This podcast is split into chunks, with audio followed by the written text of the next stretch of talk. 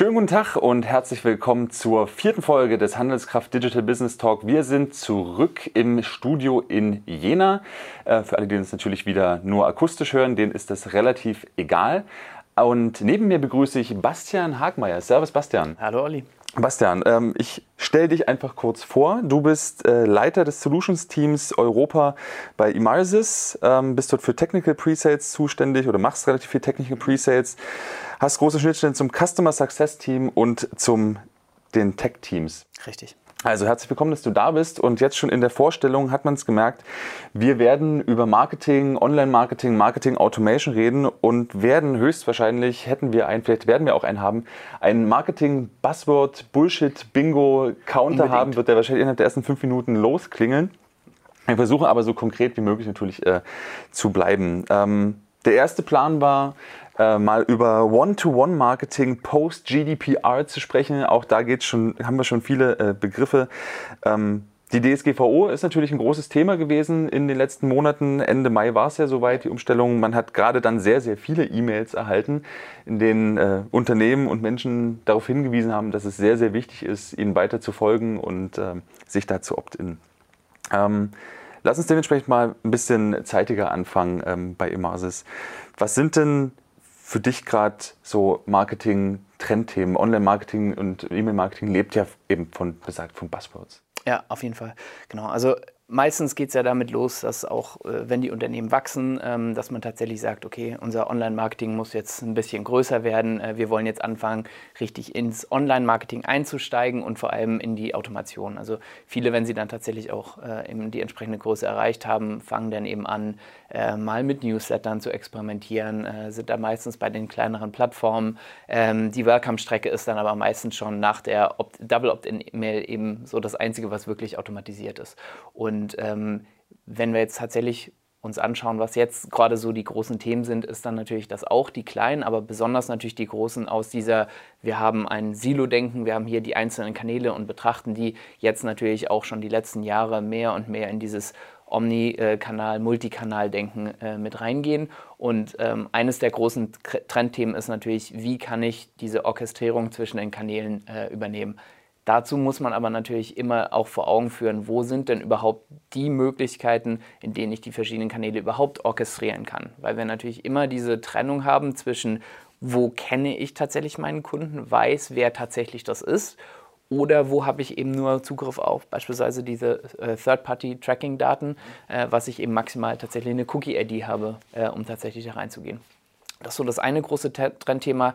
Das andere ist natürlich ähm, von, äh, von tatsächlich, sagen wir mal, einfach nur ähm, der klassische Newsletter, was einfach nur Batch wäre, Gießkanne, ja, nach und nach in die Segmentierung, Personalisierung und dann eben in das Thema Realtime mit reinzugehen. Und natürlich das große Thema AI, ähm, was überall in allen Marketingbereichen äh, natürlich gerade sehr, sehr groß aufgehängt ist. Und auf jeden Fall ein Zukunftsthema ist und sehr, sehr, sehr wichtig. Tja, da ist der Counter jetzt auf jeden Fall das erste Mal äh, voll. Es hat dadurch das erste Mal geklingelt, ich habe es gehört. Ähm, du hast jetzt ein ganz breites Feld schon aufgemacht. Du hast ähm, über Third-Party-Daten gesprochen, ne? also, du hast über die eigenen Daten gesprochen. Ähm, wir stellen das auch immer wieder fest und gerade in Gesprächen, ähm, dass sich meines Erachtens die, das Marketing, Solutions Marketing ähm, sehr stark weiterentwickelt hat, gerade in Themen halt, wo es um Automatisierung geht, um Personalisierung eben diese Ansprache an den Kunden ähm, und das eben auch möglichst automatisiert. Ähm, dass sich aber tatsächlich meines Gefühls nach und meiner Erfahrung nach bei vielen im Marketing gar nicht viel geändert hat, sondern dass so die Grundidee bei vielen wirklich immer noch ist so, es gibt eine Newsletter oder es gibt ein Mailing für den Kundenbereich X. Ähm, und dass das, das sozusagen immer noch viel Luft nach oben ist, um überhaupt wirklich mit E-Mail-Marketing und Personalisierung zu starten. Auf jeden Fall. Ähm, was ist denn für dich so ein, so ein, so ein smarter Ansatz ähm, von einem Batch, also von der Gießkanne, ähm, in erste Automatisationsschritte zu gehen oder ja. überhaupt ein hochwertiges E-Mail-Marketing? Was macht es aus? Auf jeden Fall. Also es sind für mich immer drei, äh, drei große Themen, die da ähm, wichtig sind. Das eine ist Personalisierung, also der, der Content, der, bleiben wir erstmal beim Thema E-Mail. Das Ganze gilt natürlich genauso äh, für Push, Website und so weiter, aber bleiben wir mal beim Thema E-Mail. Ähm, das Thema, wie gesagt, Personalisierung des Contents. Das kann man auch machen, äh, wenn man jetzt sagt, ich ich will einfach bei meinem wöchentlichen Newsletter bleiben. Dann geht es aber darum, wie kann ich innerhalb des Newsletters tatsächlich in die Untersegmentierung nochmal gehen, also auch schon personalisieren bestimmten Content und eben auch personalisieren, was tatsächlich die, äh, die Präferenzen äh, des Kunden sind und der Kontext, in dem er sich gerade befindet. Das ist sozusagen der erste Schritt und deswegen auch Personalisierung für mich ist jetzt nicht Vorname, Nachname. Also wer das als Personalisierung bezeichnet, okay, dann müssen wir wirklich nochmal einen Schritt zurückgehen. Okay. Aber einfach zu sagen, ich habe äh, verschiedene Content-Blöcke auch, äh, in denen vielleicht auch ein bisschen mehr Logik dann eben ähm, tatsächlich auch drin ist das klassischste Beispiel dafür ist natürlich die Pro Product Recommendation. Einfach die mit in die E-Mail zu nehmen. Und auch da sehen wir auch selbst das Thema, wenn eben Product Recommendation auf der Website schon vorhanden ist, das mit in die E-Mail zu nehmen und tatsächlich das auch zu kombinieren, dass es auf die gleiche Datenbasis zugreift. Selbst das ist schon äh, für viele so der erst, die erste Hürde. Das nächste Thema ist dann aber tatsächlich die Segmentierung. Also auch hier zu sagen, ähm, welche Daten nehmen wir denn tatsächlich, um die Kundengruppe auszuwählen, äh, an die wir jetzt versenden wollen.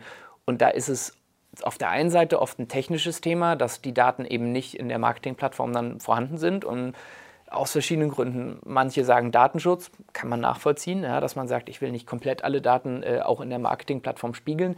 Dann gibt es natürlich die Möglichkeit, da direkte Live-Konnektoren einzusetzen und zu sagen, ich brauche gar nicht spiegeln, sondern kann auf die zugreifen. Also auch das sehe ich jetzt nicht so als Hürde. Aber oft ist es tatsächlich so, dass die Leute anfangen, na, aber wenn ich jetzt segmentiere, dann versende ich ja weniger. Das heißt, ich verliere am Ende ja Geld. Was am Ende, was ja eigentlich genau das Gegenteil ist von dem, was passiert, weil wenn ich intelligent segmentiere, finde ich ja tatsächlich die Zielgruppe, die am Ende eine höhere Conversion hat, weil es eben zielgerichtet ist. Und bloß weil eben mein wöchentlicher Newsletter besonders gut funktioniert, heißt es ja nicht, dass ich nicht äh, bestimmte Zielgruppen eben aussortieren kann. Das beste Beispiel wäre eben jemand, der seit sechs Monaten nicht mehr aktiv ist, womit wir dann schon wieder fast bei DSGVO wären. Warum sollte ich den jetzt noch anschreiben, der jetzt eben nicht mehr klickt oder öffnet? Dann eben, und das ist dann äh, der nächste Schritt hier, wirklich äh, in sowas wie das Lifecycle-Marketing reinzugehen. Dass man eben sagt, ich äh, segmentiere dann eben auch nicht nur auf ähm, alle oder alle, die ein bestimmtes Verhalten nicht gezeigt haben, sondern wo steht dieser Kunde auch? Beispielsweise, ist er denn gerade äh, im Kaufprozess? Ja? Ist er denn gerade jemand, von dem wir wissen, der kauft immer wieder zu Weihnachten? Und das ist dann für mich die nächste Stufe, eben dann fast schon äh, im, am Ende in Richtung Realtime zu gehen und zu sagen, wenn jetzt jemand ein bestimmtes Niveau erreicht, also ein bestimmtes Engagement-Niveau, war auf der Webseite, hat sich ein bestimmtes Produkt angeschaut, nicht jetzt einfach nur klassisch Warenkorbabbruch, sondern einfach nur zu sagen, wir wissen, es ist jetzt eine Kaufwahrscheinlichkeit da, auf die entweder in Realtime oder zumindest eben täglich zu reagieren, um die Daten, die wir jetzt schon haben über diesen Kunden, wirklich dann auch zur Realtime-Segmentierung zu benutzen. Okay, das klang jetzt für mich jetzt dennoch schon ganz schön visionär. Also wir sind jetzt gerade vom E-Mail-Marketing halt bis zur, bis zur Realtime-Entscheidung dann durchaus einmal durchgerast. Ähm, vielleicht ist das ja genau die Herausforderung, also dass man natürlich diese Vision halt sieht. Also ich stelle mir gerade vor, man ist vielleicht irgendwie Hersteller, Händler ähm, und das E-Mail-Marketing oder das Marketing ist optimierungsbedürftig ja. oder man hat sich dazu entschieden, das optimieren zu wollen. Und jetzt komme ich zu euch oder es kommt halt jemand zu euch und sagt halt so, hier diesen ganzen AI, Realtime-Kram, den hätte ich auch gern. Ähm, wahrscheinlich begegnet dir sowas ja immer mal wieder.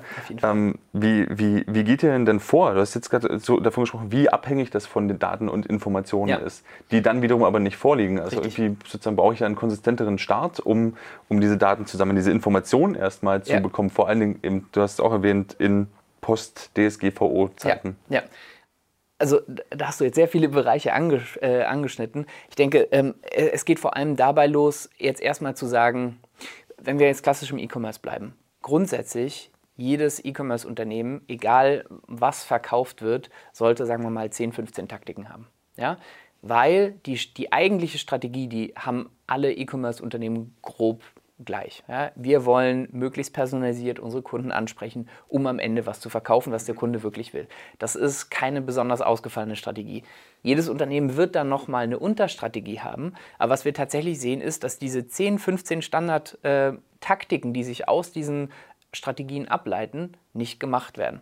Ja, das ist eben sowas wie meine inaktiven Kunden zurückzuholen. Das ist aber auch was wie der Standard-Warenkorbabbruch. Das ist sowas wie meine Transaktionsmail, also meine tatsächlich Bestellbestätigung, einfach hübsch zu machen. Es muss nicht immer nur am Ende darum gehen, tatsächlich immer nur Abverkauf, aber einfach äh, die Customer Experience, was dann das zweite Strategieziel wäre, das eigentlich jedes E-Commerce-Unternehmen tatsächlich haben sollte, egal ob eine Plattform oder ein Brandshop, spielt keine Rolle.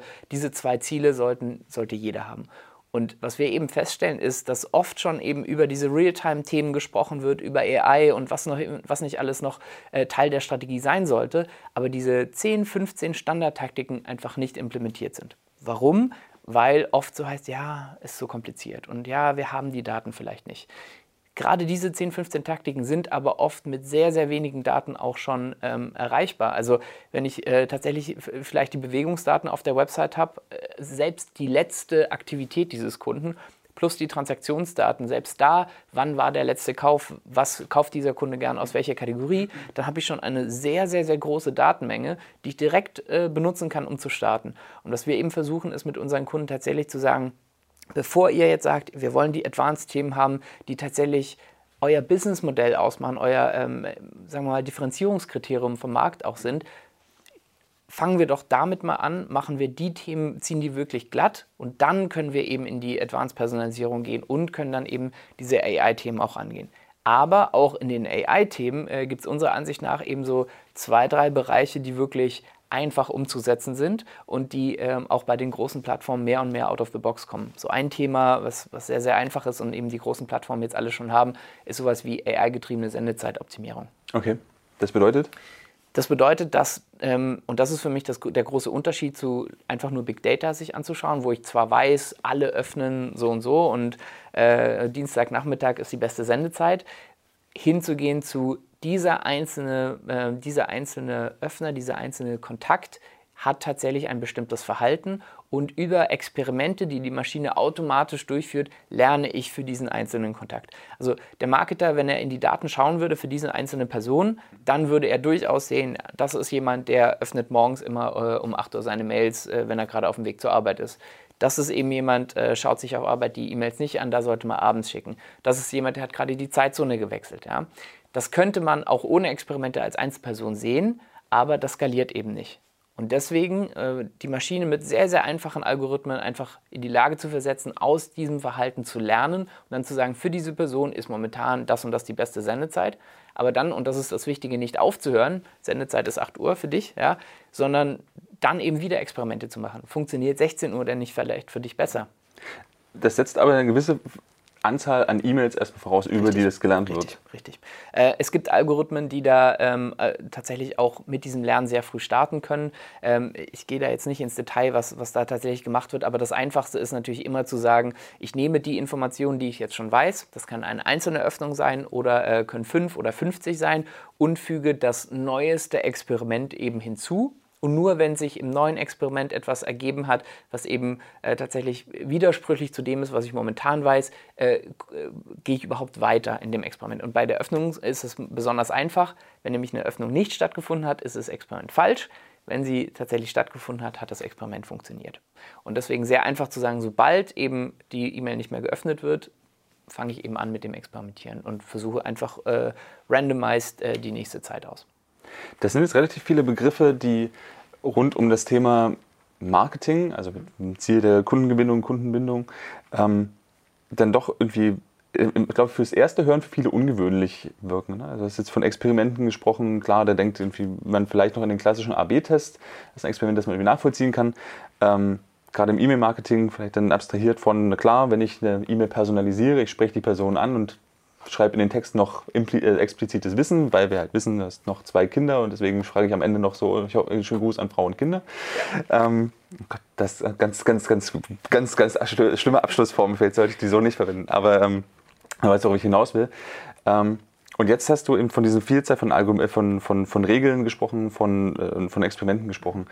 Setzt das eine neue Form von Marketing-Skill voraus? Ist das, was wo ihr dann ins Spiel kommt als Masis im Beratungsansatz? Also das ist ja nichts, wo man von der klassischen Aufgabe versende einen Monats-Newsletter, hier ist unser Content oder versende einen Produkt-Newsletter, das sind unsere, das sind unsere neuen Topseller oder das sind die, neuen, die neue Kollektion, die wir, die wir verkaufen das ist davon ein ganzes Eckchen weit weg. Also das, ja. so, wie, wie, wie, kommen die Mitarbeiter dahin? Wie, wie kommt das, das Skillset eigentlich dahin? Auf jeden Fall. Also ich während früher der Marketer, also auch ganz, ganz früher jetzt, äh, der das Plakat gestalten sollte, eben, denke ich mal, vor allem die kreative Person war, ähm, ohne da irgendwie zu nahe treten zu wollen, denke ich mal, dass es heute wirklich eher drei große Rollen gibt. Das eine ist eben äh, derjenige, der nach wie vor den Content produzieren muss und das auch äh, wirklich gut. Also das ist auch nichts, was ich sehe, was in den nächsten 10, 15 Jahren von der Maschine komplett übernommen wird. Wir brauchen immer noch Leute, die sich auf dieses Kreative tatsächlich verständigen. Das andere ist eben äh, der tatsächlich ähm, auch die, die, ähm, die Business-Strategie sehr gut äh, kennt und darauf eben auch ableiten, daraus ableiten kann, in welche Richtung will ich denn jetzt segmentieren? Weil die Maschine kann natürlich Vorschläge machen, das sind jetzt Zielgruppen, die könntest du angehen, aber passt es tatsächlich zu den Business Goals, die äh, die Firma eben auch hat? Und das Dritte, und da wird es dann tatsächlich kompliziert, äh, muss eigentlich auch jemand sein, der, wenn wir jetzt eben AI nicht nur sehen als äh, die Maschine macht alles, daran glaube ich momentan auch noch nicht. Also irgendwann wird es bestimmt in die Richtung gehen, dass die Maschine ja komplette Vorschläge auch macht, das sollte die Kampagnenstrategie sein und so weiter und so fort sondern momentan auch noch zu sagen, ich habe eben dieses Business Goal und ich will jetzt in die Advanced Personalisierung reingehen. Das heißt, ich will tatsächlich auch sagen, hier ist ein Blog, der ist komplett maschinengetrieben. Mhm. Das muss jetzt, wir können es jetzt AI nennen, wir können es aber auch Business Rules nennen. Da muss aber, egal bei welcher Plattform, noch jemand die Daten zur Verfügung stellen und eben ins Coden reingehen. Das Einzige, was die Plattformen machen und auch unterschiedlich machen, ist eben diesen Prozess zu vereinfachen habe ich Dropdowns, um diesen Code äh, tatsächlich zur Verfügung zu stellen? Habe ich ein Live-Preview für jeden einzelnen Kontakt, um mir auch anzuschauen, funktioniert alles?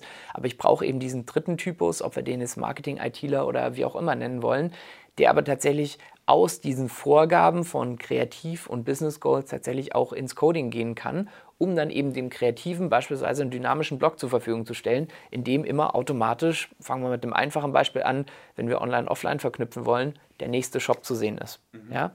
Gehen wir aber auch komplizierter, der eben zum Beispiel die Präferenzen des Kunden jetzt nimmt und äh, gehen wir vielleicht mal in das Beispiel Wein, ja, dass man sagt, oben in meinem Wein-Newsletter ist kreativ äh, unser aktueller Rioja, drunter aber so eine Art Fallback-Gruppe zu sagen, nicht nur einfach Produkt-Recommendations, sondern ich habe eben fünf, sechs, sieben verschiedene äh, Präferenztypen und je nachdem will ich hier auch was anderes ausspielen. Das, wie gesagt, manche Plattformen machen es einfacher, manche komplizierter, tatsächlich dieses Coding zu übernehmen, aber irgendwer muss sich die Mühe machen, das auch tatsächlich einzubauen. Und deswegen sehen wir, die Maschine unterstützt natürlich bestimmte Entscheidungen zu treffen, in diesem, was früher eben AB-Testing war. Aber wir müssen natürlich auch darin gehen, tatsächlich dann auch der Maschine Content zu liefern und das eben auch entsprechend mit einzubauen. Gut, das, äh, das ist tatsächlich eine sehr spannende Form von äh, Neumarketer, das, ähm, also zumal sie für mich gerade viel, viel ähm, Frontend getriebener tatsächlich klingt, ähm, aber eben auch personalisierter. Ähm, es gibt eine schöne Tradition in dem Talk, nämlich immer das Getränk des Talks, bevor wir in den zweiten Teil gehen, um genau über die Form von Personalisierungsleistung, ähm, vor allem auch wie man eben dann erfolgreich äh, digitales Marketing betreibt, zu gehen. Und das äh, Talkgetränk ist dieses Mal das wunderschöne Nau. Ich glaube, es handelt sich um eine Limo, Hollerblüte. Ich glaube, das ist äh, Holunder. Und öffne dir jetzt sehr gern diese Flasche. Vielen Dank. Und äh, habe noch eine zweite für mich, damit wir natürlich traditionell, wie sich das für diesen Talk gehört, auch anstoßen können, bevor wir in die zweite Runde gehen. Olli, bis gleich. Zum Wohl. Cheers, Bastian. Äh, willkommen zurück nach dieser Erfrischung. Ähm, hat sie geschmeckt, die Hollerblüte? Auf jeden Fall, sehr, sehr lecker. Hervorragend. Äh, Nau Limo Hollerblüte ist nicht das Thema, sondern Marketing Automation, immer noch äh, mit dir, Bastian. Wir haben uns jetzt darüber unterhalten, ähm, also wir haben sehr viele Buzzwords halt natürlich genutzt. So. Äh, es ging um Realtime-Entscheidungen, es ging um ähm, die Content-Blocke, es ging um dynamischen Content, die mehr sind als eben die Ansprache Hallo Herr sowieso, Hallo Frau sowieso, ähm, sondern wirklich eben auf letzte Käufe aufzugehen, Daten zu generieren und vor allen Dingen halt den Unterschied ähm, besser zu segmentieren, also nicht mehr den Batch zu bedienen, äh, sondern eben wirklich gezielt die Einzelperson ähm, und natürlich ähm, da erstmal an die Informationen kommen zu müssen ähm, und das Ganze konkret, konkreter anzugehen, inhaltlich konkreter und eben äh, nicht, die, auch nicht die Furcht zu haben, dadurch was zu verlieren. Und dass das Ganze natürlich ähm, sehr stark regelbasiert getrieben ist. Ob man das jetzt künstliche Intelligenz nennen muss, ist halt dahingestellt. Ähm, ich würde gerne dementsprechend das ist ein Stückchen weiter treiben. Ähm, du hast es jetzt schon beschrieben, du hast vorhin, äh, glaube ich, die 15 Basics genannt, 15 Standardtaktiken oder Basistaktiken, die man als Marketer haben sollten. Ähm, wie kommt man denn zu einem wirklich smarten Journey Building, also diese Customer Journey, von der man irgendwie erwartet, gerade dann durch die Marketingfolie, man kriegt halt den, die eine Persona gezeigt und kriegt gezeigt, war auf Social Media aktiv, hat sich hinterher was angeschaut auf der Seite, ist nochmal zurück auf Instagram, war im Laden und so hat man sozusagen diese Journey und denkt dann, okay, wie kann ich die optimieren und wie kriege ich vor allen Dingen alle anderen dazu, dass sie exakt die gleiche Journey gehen. Also was, was sind so ähm, eure Erfahrungen, was das Thema Journey-Bildung angeht? Wie ja. komplex ist das und so weiter? Genau. Ist natürlich ein ganz, ganz großes Thema und ich denke, das ist auch ein Thema, in dem Meinungen sehr, sehr stark auseinandergehen. Ähm, zum einen haben wir natürlich erstmal das Thema, dass es hier einen großen Unterschied zwischen grundsätzlich Analytics gibt, also zu verstehen, wie sehen denn die verschiedenen Journeys aus, die es so gibt, also wie kommt ein Kunde denn tatsächlich auch am Ende ähm, zur Conversion und ein ganz, ganz großes Thema da ist, dass oft diese Daten auch meiner Ansicht nach zu Recht eben nicht auf die Einzelperson zurückgeführt werden können. Also wir haben eben anonyme Cookies. Ähm, ob wir jetzt äh, Google Analytics oder irgendein anderes Analytics benutzen, denke ich mal, macht keinen großen Unterschied. Aber wir sehen, gerade wenn wir uns im Online-Bereich bewegen, wie bewegt sich eben jemand durch diese Online-Journey. Aber es fängt ja schon dabei an, dass wir tatsächlich bestimmte Voraussetzungen selbst setzen, wo denn diese Journey beginnt. Ja, also hat sie denn wirklich auf Google begonnen? Ja, oder hat sie nicht auf irgendeinem Newsportal, in dem ich was gelesen habe, dann aber nicht geklickt ha habe, begonnen? Oder hat sie eben auf einem äh, momentan noch unbekannten Device begonnen, das ich dann äh, gewechselt habe? Ja? Und dann sind wir natürlich schnell beim Thema Attribution auch. Äh, und da will ich gar nicht zu tief reingehen, weil das ist ja auch sehr, sehr meinungsgetrieben. Aber kann ich denn je einer Journey tatsächlich einen Erfolg am Ende zuweisen? Und äh, genau in diese Richtung versuchen wir zu gehen, indem wir sagen, wir haben eben äh, im Prinzip drei große Arten ähm, von Kommunikation. Das eine ist eben diese ganz normale, ich will es jetzt nicht Gießkanne nennen, aber die One-to-Many-Kommunikation, in der wir eben weiterhin sagen, wer seinen äh, wöchentlichen Newsletter, vielleicht auch eine Push-Kampagne, die äh, das Thema begleitet, machen will. Auch weiterhin ähm, werden wir alle auch äh, Black Friday-Kampagnen machen, 30 Prozent auch für alle, wird es weiterhin geben, ja. Aber dann eben das Ganze zu ergänzen um ähm, Dinge wie eben Lifecycle äh, zu sagen, ich verstehe eben, ist es ein aktiver Kunde, biete dem vielleicht auch ähm, andere Voucher an, beispielsweise als jemand, der jetzt wegbrechend ist, äh, wo ich eben auch ein geringeres Risiko habe, vielleicht auch mal höhere Voucher zu streuen. Und das dritte ist dann eben, nachdem ich diese Journeys verstanden habe durch die Analytics-Instrumente, die mir zur Verfügung stehen und das kann eben beim einen sein, der eben online-offline verknüpfen kann und will, dass ich eben die Kundenkarte habe oder nicht. Ja? Oder eben nur Daten habe, die sagen, nachdem meine Newsletter-Kampagne rausging, sehe ich eben, dass am nächsten Freitag äh, tatsächlich die Abverkäufe mehr gehen. Das werde ich nie auf die Einzelperson zurückführen können. Aber dass ich eben diese Momente, die ich tatsächlich verstanden habe, in, und das ist dann der nächste Schritt, Real-Time Decisions mit einfließen lassen kann. Also, dass ich beispielsweise weiß, jemand öffnet jetzt auch meine begleitende App, die ich habe, äh, hat vorher schon dies und das Verhalten gezeigt, also beispielsweise was auf der Website in den Warenkorb gelegt oder mehr als 50 Sekunden auf der Webseite verbracht. Wenn ich das von Analytics weiß, das ist so ein Moment, in dem ich jetzt aktiv werden muss, dann kann ich eben sagen, ich versuche es mit einer Push-Notification zwei Minuten nachdem die App geschlossen wurde. Oder am nächsten Morgen dann eben automatisiert äh, die nächste E-Mail zu schicken. Aber auch das natürlich basierend auf dem Opt-in auf der einen Seite. wenn ich das nicht habe, Webseite als Kanal nehmen. Wenn ich das nicht habe, vielleicht Third-Party-Retargeting äh, ausprobieren oder eben klassisch, wenn der Kunde wertig genug ist, in Print zu gehen. Und das ist für mich der eigentliche Multi-Omni-Channel-Ansatz. Nicht zu sagen, ich versuche nur zu orchestrieren, dass auf jedem Kanal tatsächlich die richtige Nachricht zur richtigen Zeit ausgespielt wird. Nicht, dass es falsch wäre, aber diese, das ist was, was viele auch schon ganz gut drin sind. Ähm, sondern das eben zu treiben in diese, diese Realtime-Momente, die zu verstehen und dann entsprechend auch darauf zu reagieren. Und das ist bei der App beispielsweise auch innerhalb von Bruchteilen von Sekunden und das eben möglichst einfach zu machen. Aber dann habe ich jetzt eine Verständnisfrage. Sammelst du die Daten, die du jetzt beschrieben hast, dann doch wirklich nur von der Einzelperson oder nutzt du auch Gruppendaten wie halt nach durchschnittlich 50 Sekunden ähm, springt jemand ab oder nicht, weil er trifft eine Entscheidung. Dementsprechend expoliere ich, ähm, dass ich nach zwei Minuten eine, eine, eine App-Notification senden möchte. Kommen da Gruppen und Einzeldaten zusammen oder sind das die Einzeldaten, die du beschrieben genau. hast? Also ich würde grundsätzlich sagen, wie gesagt, das eine ist Analytics, in dem ich nur verstehen will, wie sich meine Gesamtpopulation verhält, auch mhm. ohne dass ich äh, überhaupt was über die Person weiß. Und das nächste ist ja, wie kann ich dann diese Daten und kann ich überhaupt diese Daten dann wieder mit der Einzelperson verbinden? Weil bloß weil ich weiß, dass eben nach 50 Sekunden der richtige Moment ist, sind wir wie beim Beispiel äh, Dienstag 16 Uhr ist die beste Zeit, um Newsletter zu senden zurück. Bloß weil dieser, auch für Content gilt das Gleiche, bloß weil ich zwei Content-Blöcke habe und der eine im AB-Test eben 0,1% äh, besser performt als der andere, heißt es nicht, dass beim nächsten Mal, wenn ich eine andere Zielgruppe habe, für die Zielgruppe das auch wieder besser performt. Und deswegen ähm, geht es für mich so in der nächsten Stufe ähm, im Online-Marketing wirklich darum, eben, und das ist, wo AI dann wirklich mit reinkommt, für die Einzelperson zu verstehen, was ist jetzt äh, der richtige Schritt. Und da hilft natürlich Analytics, um zu sehen, wenn ich jetzt diesen Einzel-User an den Punkt gebracht habe, dass er jetzt dort in der Journey ist, was mache ich dann? Gehe ich äh, Richtung A, Richtung B? Da ist es ganz klar und da brauche ich auch diese sagen wir, äh, anonymen analytischen Daten. Für die Einzelperson äh, hilft mir das aber in der Entscheidung nicht, wenn ich nicht vorher verstanden habe, wie er sich verhalten hat. Also würdest du denn vorschlagen, in der Journey ähm, zum Beispiel so vorzugehen, dass man eben aufgrund der Kohortendaten, die man hat, quasi ja seine Basiskonfiguration bietet? Also wenn ich die erste E-Mail sende aus dem dann vielleicht auch neu aufgesetzten System, dann muss ich mich ja für eine Uhrzeit halt entscheiden, zum Beispiel 16 Uhr. Ja.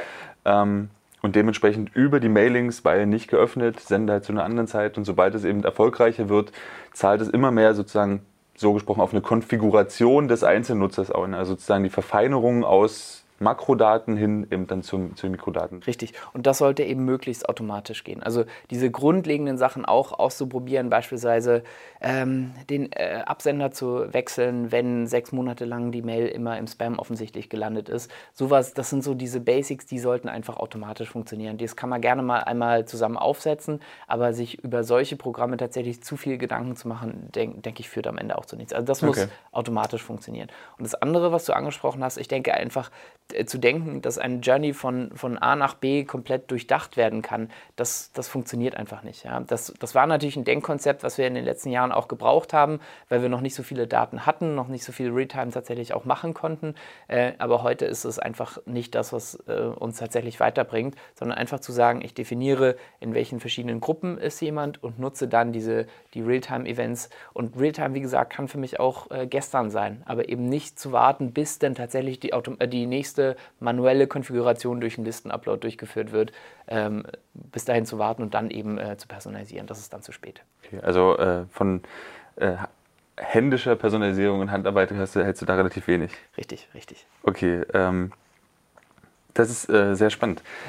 Dennoch, das ist auch etwas, was, was, mir immer wieder begegnet, wenn, wenn ich in die Verlegenheit komme, über Marketing Automation ähm, mit, mit Kunden oder auf Konferenzen zu sprechen, ist tatsächlich und ich hab, mir ging das persönlich tatsächlich auch so, dass man den Aufwand hinter der Automation tatsächlich erstmal unterschätzt. Also man hat, einen, man hat ein Marketing-Team, im besten Fall hat man sogar eine Marketingstrategie zum Marketing-Team und dann kauft man eben dann doch ein Tool mit den wiederum Marketing, Marketingfolien, ähm, die halt sagen, dass das Marketing jetzt besser, einfacher und schneller wird und vor allen Dingen äh, besser konvertiert. Also es zeigt so ganz, ganz CFO gezielt, sind alle wichtigen Informationen sind oben rechts, damit der Graph dorthin geschrieben ist ähm, und es alles möglichst gut aussieht.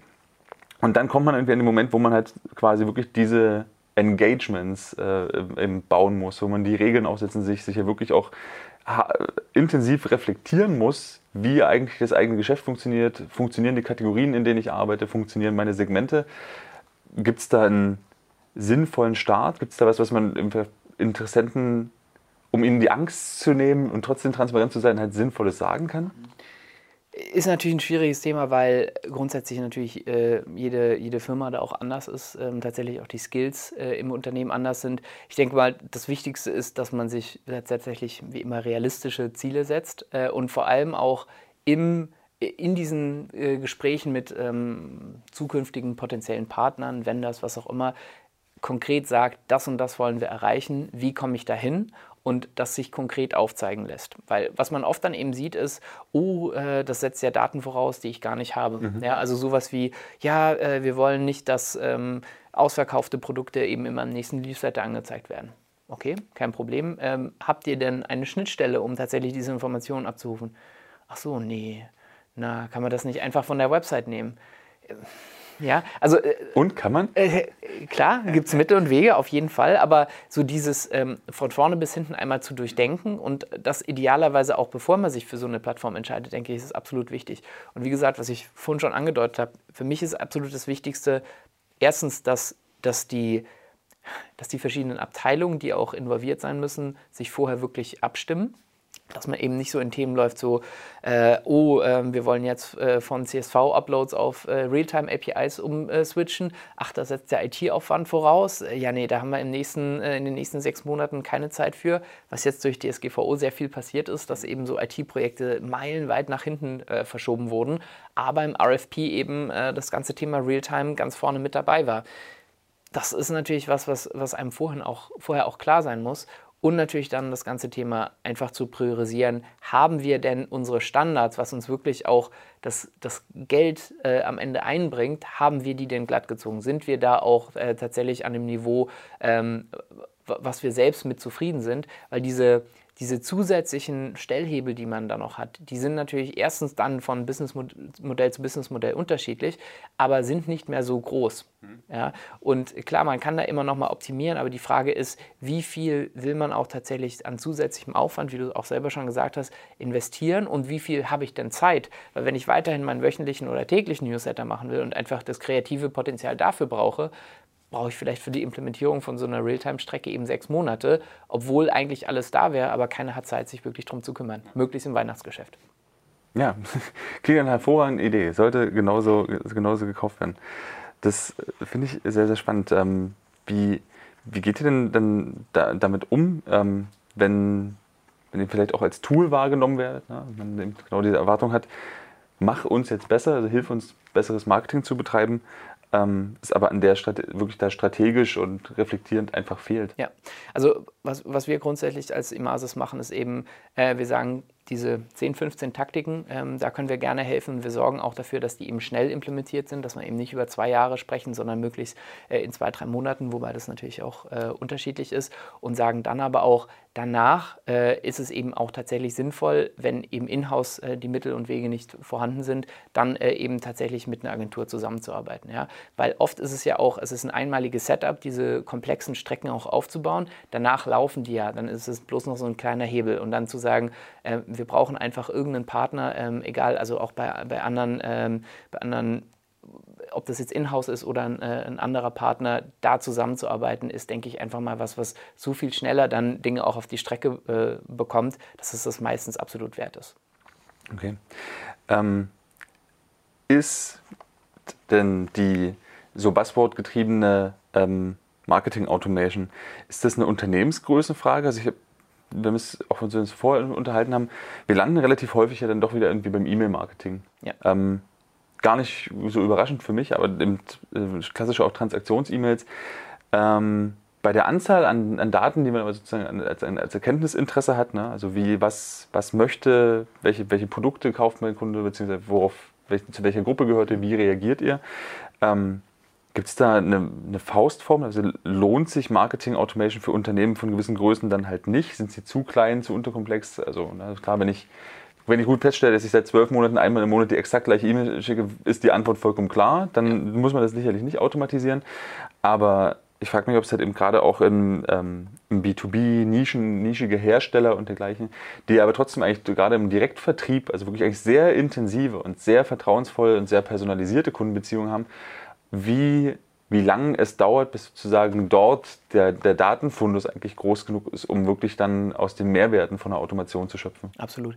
Also äh, grundsätzlich im B2B, denke ich, ist es nochmal sehr, sehr unterschiedlich, äh, was wir im B2C auch sehen.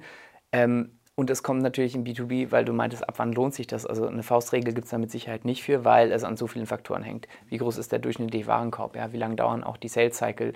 Ähm, wie viele Interaktionspunkte hat man da auch bis dahin? Ja? Also wenn wir im, im B2, c jetzt vielleicht von 50.000 Kontakten äh, sprechen, die man tatsächlich auch haben sollte, um das äh, Ganze ernst zu nehmen, heißt es aber nicht, dass wenn es weniger sind und ich aber ein sehr persönliches Produkt habe, das vielleicht auch entsprechend teuer ist, sich nicht auch äh, im B2C es lohnt, ein bisschen B2B zu denken und vielleicht auch zum Beispiel diese Daten mit ins Callcenter einfließen zu lassen. Ja? Auf der anderen Seite B2B, wenn man äh, eben entsprechend auch äh, eine gewisse Größe hat und eben Dinge äh, automatisiert werden müssen, weil man eben nicht mehr darüber spricht, äh, äh, mit, mit 2.000, 3.000 Kunden äh, unterwegs zu sein, sondern eben potenziell auch von Leads her mehrere 10.000, dann lohnt es sich mit Sicherheit auch wieder eher B2C zu denken, obwohl im Hintergrund eben diese B2B-Prozesse stehen. Und ich weiß, ich habe mich jetzt ein bisschen um die Antwort gedrückt, aber ich denke, es ist wirklich von der Pauschalantwort sehr, sehr schwierig, weil wie du schon meintest, ähm, Daten zu generieren ist natürlich super, super wichtig, aber es funktioniert einfach äh, immer unterschiedlich. Und wenn man sich eben die Studien zum Thema äh, Sales anschaut, dann kann man natürlich so, sogar sagen, es beginnt ja auch äh, tatsächlich im Telefonat schon. Und das ist natürlich, ist das Marketing Automation natürlich noch nicht, aber Follow-ups äh, von so einem Telefonat vielleicht mit Parametern getriggert und dann sind wir aber schon fast wieder in dem Denken, äh, wie im B2C, eben zu sagen, dann war es eben das eine Mal das persönliche Gespräch, verglichen mit dem Website-Kontakt oder eben äh, im, im, physischen Store äh, eben das Einkaufserlebnis. Dem würde ich so tatsächlich zustimmen. Ich frage mich gerade, ähm, E-Mail-Marketing und Marketing Automation ist ja ähm, eine Form, ist ist ja ein, eine, ein strategischer Teil im Marketing-Mix. Also, ne? ähm, aber gerade in der, in der Verwendung oder in dieser Idee diese Initiativen tatsächlich stark zu personalisieren, also wirklich wissensgetrieben, wo es eben auch um E-Mail-Zeitpunkte geht, um den passenden Content, ähm, also weit über die Ansprache des Herr, Frau hinaus und über du kriegst das eine Bild und du kriegst das andere und am besten 50-50 im AB-Test, ähm, wirklich noch personalisierter zu werden, ähm, hat lehnt ihr euch als Emasis so weit aus dem Fenster zu sagen, dass das ein Potenzial hat, auch ähm, Kosten intern zu verschieben, also im Zweifel zu sagen, hey, gib halt, gib weniger Geld für AdWords und ähm, diese großen Kampagnen ähm, und Suchkampagnen aus, die ja eben nicht individuell sind, sondern versuch halt eher die Kunden, die du hast oder von denen, über die du etwas weißt, halt die wirklich weiter noch stärker an dich zu binden und dort Abzug, äh, Abverkäufe zu generieren? Ja, das ist eigentlich, finde ich, ein absolut entscheidender Punkt ähm, aus zwei Gründen. Zum einen, was immer noch passiert und äh, ich wundere mich immer wieder drüber, ist aber, dass viel zu viel äh, auf der einen Seite Geld, aber auch Mühe investiert wird, in überhaupt Traffic auf die Website zu bekommen. Ja, alles dreht sich nur um Traffic, dreht sich meinetwegen auch um die Conversion-Rate auf der Website.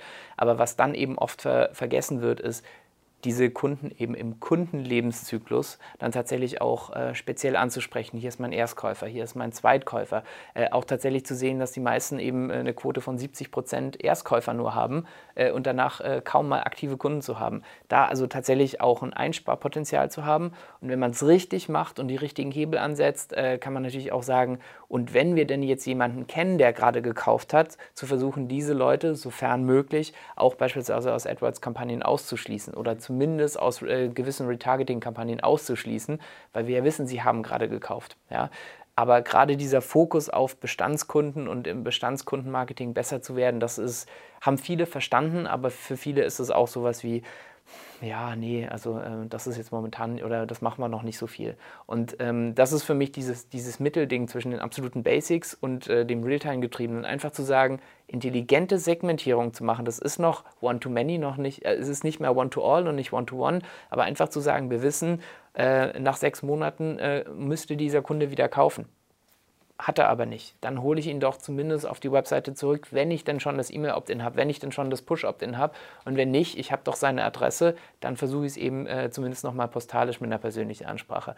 Und das sind so für uns die Themen, also gerade das Lifecycle-Marketing wir sehen, dass es keine Kannibalisierungseffekte gibt. Mhm. Weil wenn ich mir diese Realtime-Geschichten anschaue, wenn ich mir anschaue den normalen Newsletter, ich weiß nie wirklich, ob nicht eine, ein zusätzlicher Newsletter, eine zusätzliche Realtime-Automation, ist das wirklich was, was eine Conversion am Ende nochmal steigert? Ich weiß es nicht, weil äh, da tatsächlich die, ähm, die Messinstrumente nicht fein genug sind. Wir wissen es nicht 100%. Man kann in eine Richtung gehen, aber hm.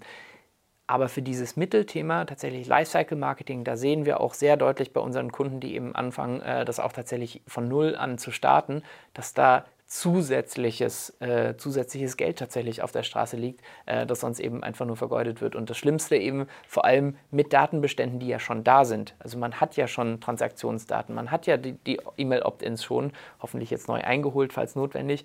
Und äh, wenn man sogar die App hat, man hat ja im Zweifelsfall auch äh, die Möglichkeit, dann äh, darauf zu reagieren. Und was ich persönlich nie nachvollziehen kann, ist, dass nicht jeder eine Kampagne hat von wegen, das war ein ehemals äh, teurer oder ein Kunde, der sehr viel Geld ausgegeben hat, hat seit einem Jahr nicht mehr gekauft, war jetzt auf der Website, hat sich sogar eingeloggt und nichts gekauft warum investiere ich nicht in den zehnmal mehr als in eine AdWords-Kampagne? Und wie gesagt, das kann tatsächlich eine SMS sein, wenn ich dafür entsprechend äh, die Opt-ins und die Daten habe. Aber dann zu sagen, ja, ist so teuer der Kanal, das ist für mich kein Argument. Kombiniert ihr dann dort, das, das in Richtung, ähm, was, was bringt ihr alles mit rein, so zum, zum Abschluss des Gesprächs? Ähm, weil sind wir schon nochmal bei den breiteren Kanälen, ne? wen schließlich vom Retargeting aus? Ähm, seid ihr dann tatsächlich in der Lage, ähm, wirklich auch ähm, auf Kampagnen zuzugreifen. Also im Zweifel zu sagen, hier für teure Kunden bedeutet das, weil der dann zum Beispiel im Commerce mit dem Shopsystem zusammenhängt, du kriegst halt wirklich einen, einen Gutschein. Also das war ein teurer Kunde. Das heißt, wenn ich da 15 Euro Rabatt investiere und damit halt die Verkaufswahrscheinlichkeit um 100 Prozent erhöhe, dann habe ich immer noch halt ganz gut äh, Conversion gemacht natürlich ein gutes Gefühl hinterlassen. Könnt ihr auf solche Kampagnen zugreifen oder ist das eine eigene Kampagne nochmal, die ihr halt äh, kreieren müsst? Genau, also ähm, wir haben sowas im Portfolio, dass es automatisch passiert und dass wir eben auch auf Couponpools zu, äh, zum Beispiel zugreifen.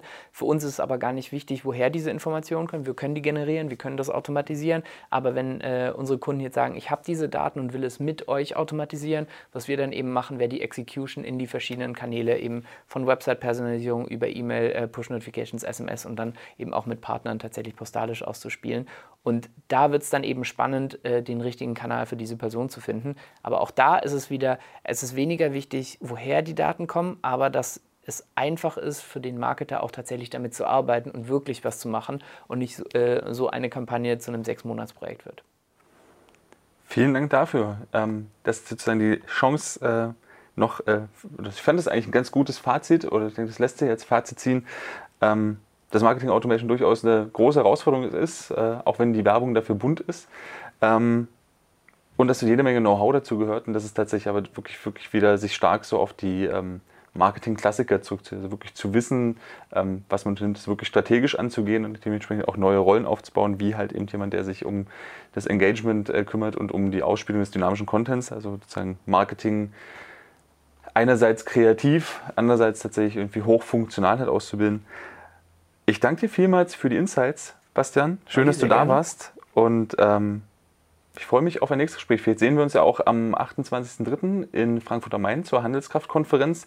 Dazu sind natürlich auch alle anderen sehr herzlich eingeladen. Auf konferenz.handelskraft.de gibt es da Tickets zu kaufen. Vielen, vielen Dank für den Talk. Viel, viel Erfolg noch für dich äh, bei Emasis und auf Wiedersehen. Bis zum nächsten Mal. Danke, Olli. Ciao.